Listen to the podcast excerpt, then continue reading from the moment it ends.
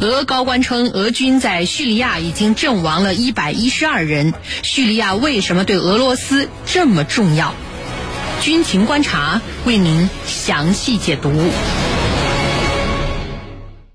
俄罗斯国家杜马国防委员会第一副主席克拉索夫十五号说，自二零一五年俄军参与打击叙利亚境内极端分子以来，共有一百一十二名俄罗斯军人在叙利亚阵亡。另据美国媒体报道，拜登似乎不急于从叙利亚撤军。那么，叙利亚为什么对俄罗斯这么重要？接下来，美俄在叙利亚会如何角力？郝帅马上邀请军事评论员和您一起关注。袁老师，俄罗斯所说的从二零一五年以来一百一十二名俄罗斯军人在叙利亚阵亡，那么如何看待这样一个阵亡数字呢？俄军在叙利亚的伤亡是由哪些原因造成的？请袁老师为我们解答。好的，俄罗斯此次对外公开在叙利亚的阵亡数字一百一十二名俄军官兵在叙利亚阵亡，显然是有其深刻用意的。我个人认为啊，俄罗斯至少是希望通过这个数字表达两层意思。首先呢，是表达对俄罗斯为了自己的战略利益不惜牺牲军人生命的这种决心和意志。呃，叙利亚作为俄罗斯在中东地区的战略立足点，是俄罗斯和美国在中东展开地缘战略争夺的最后一个据点。因此啊，俄罗斯绝不能坐视美国为首的西方通过发动颜色革命去推翻亲俄的阿萨德政权。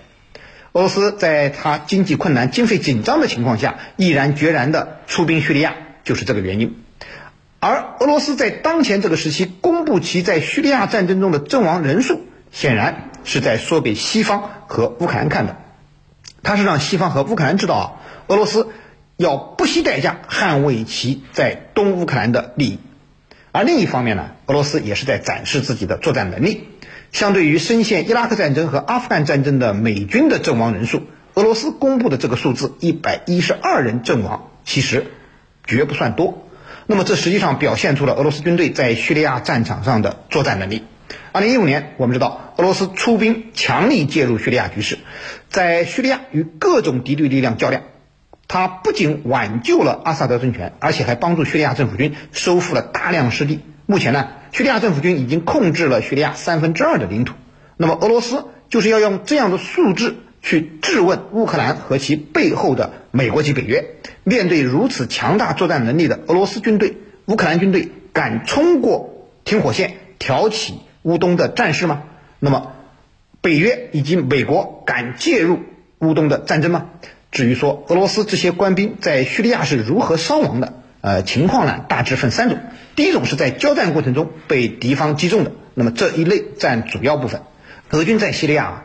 遭遇到了如饱和式无人机袭击、伏击、斩首行动、汽车炸弹等多种的袭击形式，而袭击他们的敌人呢，不仅有叙利亚的反对派武装极端组织，还有土耳其、美国、以色列这些域外势力。那么这部分的伤亡是这一百多人当中的绝大部分。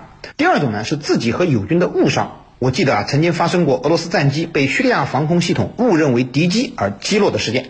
不过此类事件呢相对较少，造成的伤亡比例也是不大。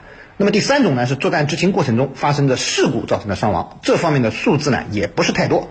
但是我们知道，频繁的战事以及装备的老旧，的确对在叙利亚的俄军啊造成比较大的保障压力。那么出现事故也的确在所难免。主持人，好，谢谢袁老师。那么，在一百一十二名俄罗斯军人阵亡的数字背后，其实某种程度上也体现着俄罗斯对叙利亚的重视程度。那么，叙利亚为什么对于俄罗斯这么重要？对于这个问题，请陈老师为我们解答。好的，那为什么俄罗斯这么重视叙利亚？这个俄罗斯从一五年开始，它的经济啊，它是并不景气的，几乎是零增长。但是呢，他依然冒着很大的风险去投入到叙利亚，包括帮助这个叙利亚政权的稳固，同时呢，在叙利亚展开反恐行动。那为什么俄罗斯要进行这么大规模的投资呢？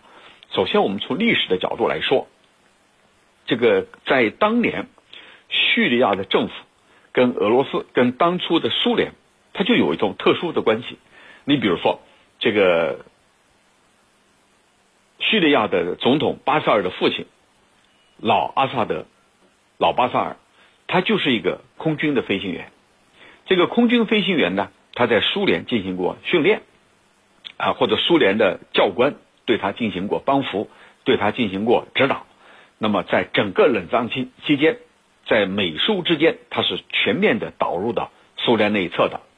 那么后来他在政变当中掌权了，跟苏联的关系进一步深化啊，进一步推进，这就是历史上的原因。那么第二个方面呢，就是对俄罗斯来说，像这个塔尔图斯，叙利亚的塔尔图斯是地中海和中东，是俄罗斯在这个地方一个最为重要的港口。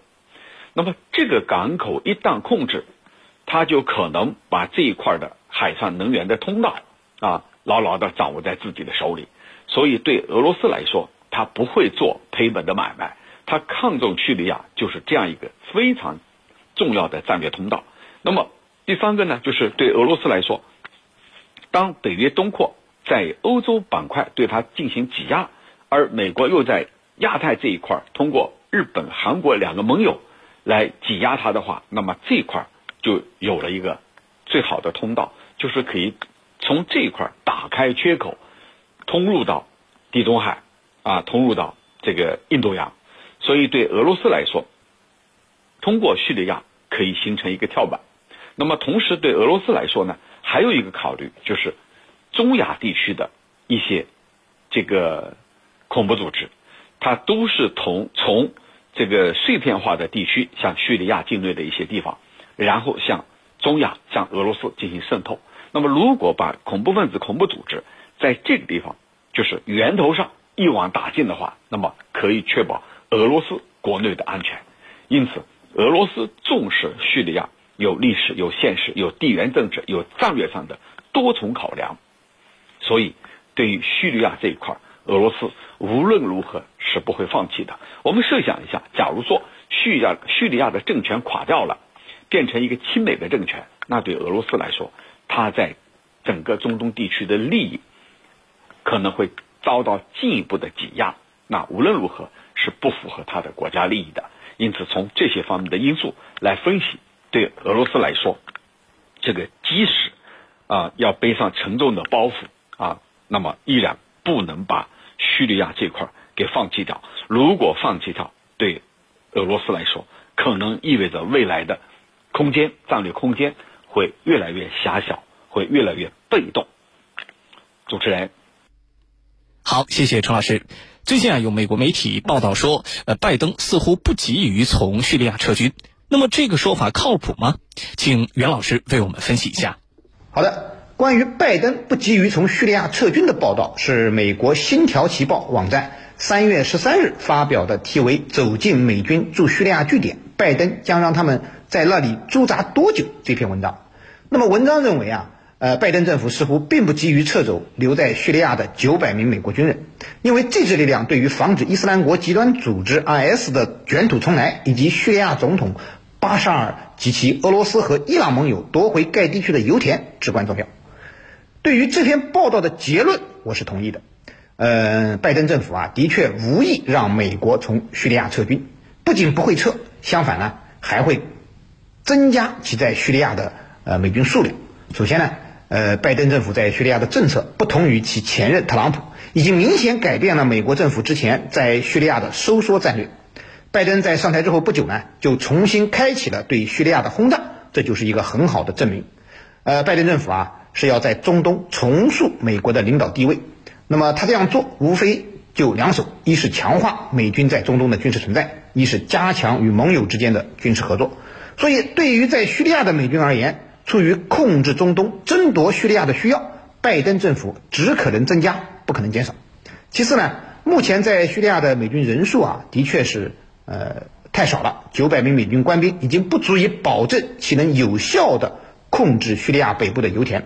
如果说美军全部撤军，那么相当于美国把整个叙利亚拱手让给了俄罗斯和叙利亚政府，而美军的存在对于其支持的代理人武装还是具有一定的保护作用的。美国依旧有能力在叙利亚卷土重来，那么至少可以表达美国依旧有在叙利亚卷土重来的能力，可以维持叙利亚这种分裂的状态。总之啊，不推翻阿萨德政权，在叙利亚建立一个亲美政权，美国是不会善罢甘休的。所以我的结论和《星条旗报》的是不谋而合的。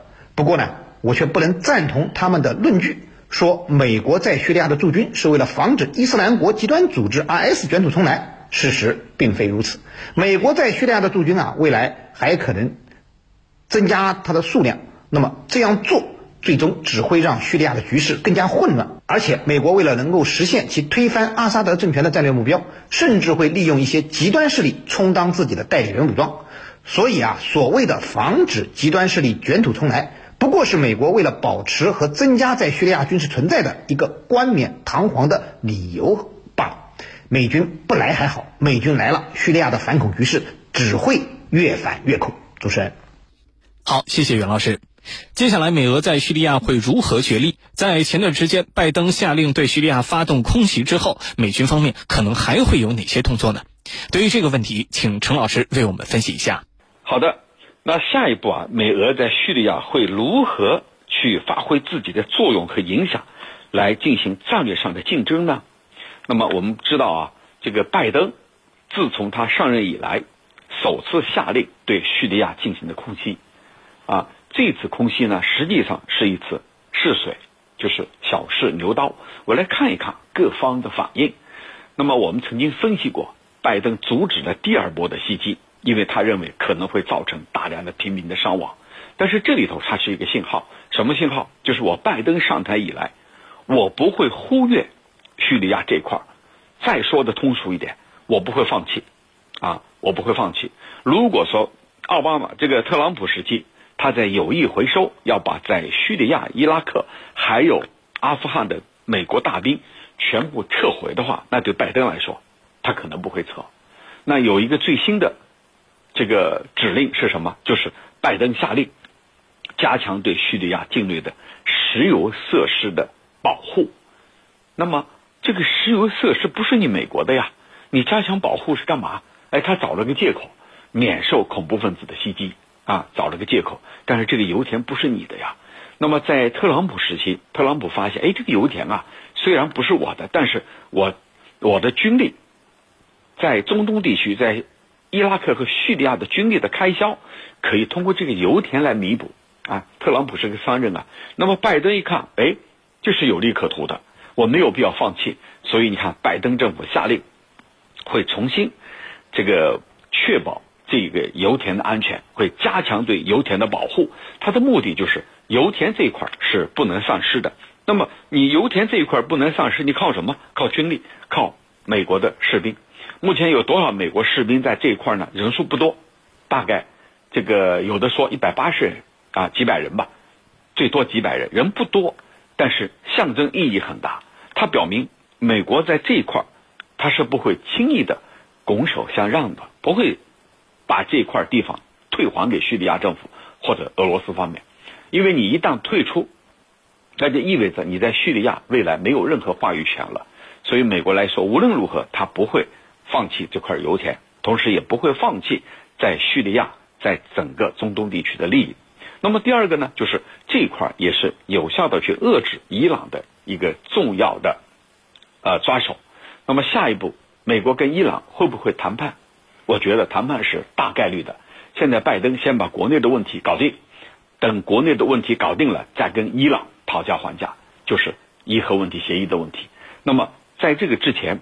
先要进行示强，其实我们看到了，拜登上台以来已经很清楚了。你看，他跟中国的战略谈判，先放出狠话，而且要对我们二十四个人进行制裁，这就是拜登的这个套路。套路什么？先示强，先把自己强的一面、强势的一面展示出来，然后我再跟你谈。啊，你看这一次中美的这个战略对话，我们看出来了，跟伊朗呢也是先展开军事行动，然后放出。讲出一系列的狠话，最后再跟伊朗就伊核问题协议的这个问题展开谈判，我觉得这是一个大概率的。所以未来美国是不可能从这一地区抽身而出的。这个地方的利益对美国来说同样是很重要的，有石油，有战略地位，有地缘政治，有自己的盟友。对拜登来说，盟友是非常重要的。